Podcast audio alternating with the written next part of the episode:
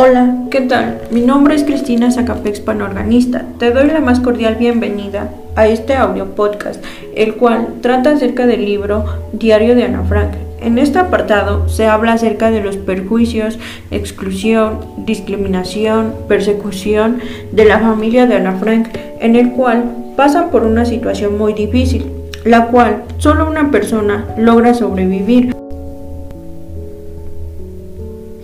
La Segunda Guerra Mundial es considerada el conflicto bélico más desastroso que ha experimentado la humanidad.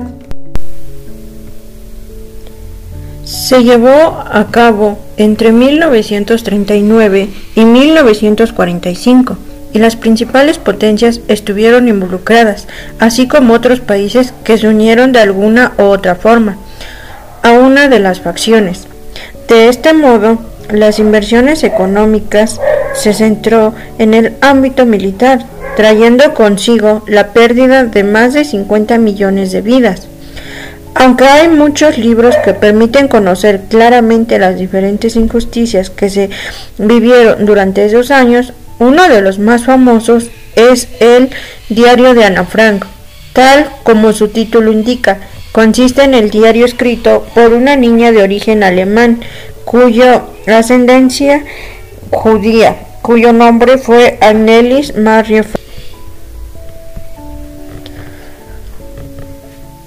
De esta manera se relatan en primera se relatan en primera persona sus vivencias y las dificultades que tuvo que atravesar su familia y otros refugiados durante la ocupación nazi en la ciudad de Ámsterdam, ubicado en los Países Bajos. El libro comienza con descripciones que ella realiza sobre sí misma y su familia, poco después de haber cumplido los 13 años, enfocándose en su hogar y sus experiencias en el colegio. Así nos encontramos con textos donde aparecen sus resultados escolares y detalles sobre sus amigos. Esto nos permite saber que tenía una vida bastante normal, que poco a poco va cambiando como motivo de la guerra. La opresión por parte del ejército alemán se va haciendo cada vez más fuerte y podremos conocer las restricciones y persecuciones que sufrió la población judía.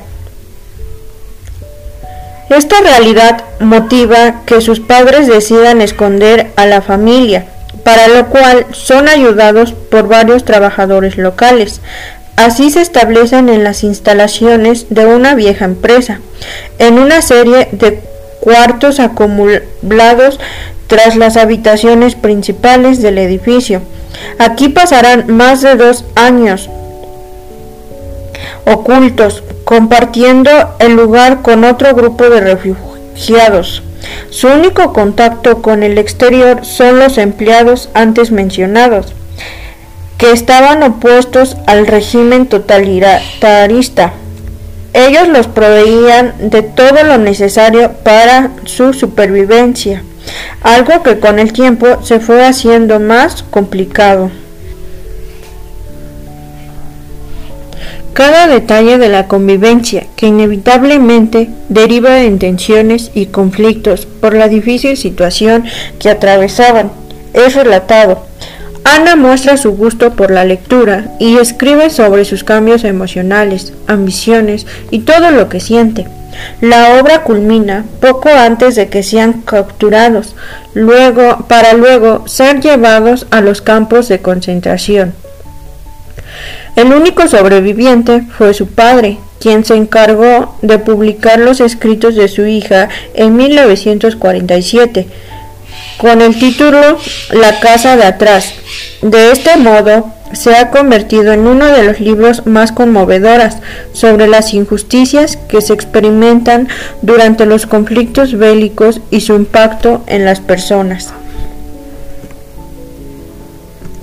El diario de Ana Frank no solo es una obra que simboliza a las millones de víctimas del holocausto, sino que ha motivado a millones de personas a reflexionar sobre la desigualdad y la importancia de los derechos humanos.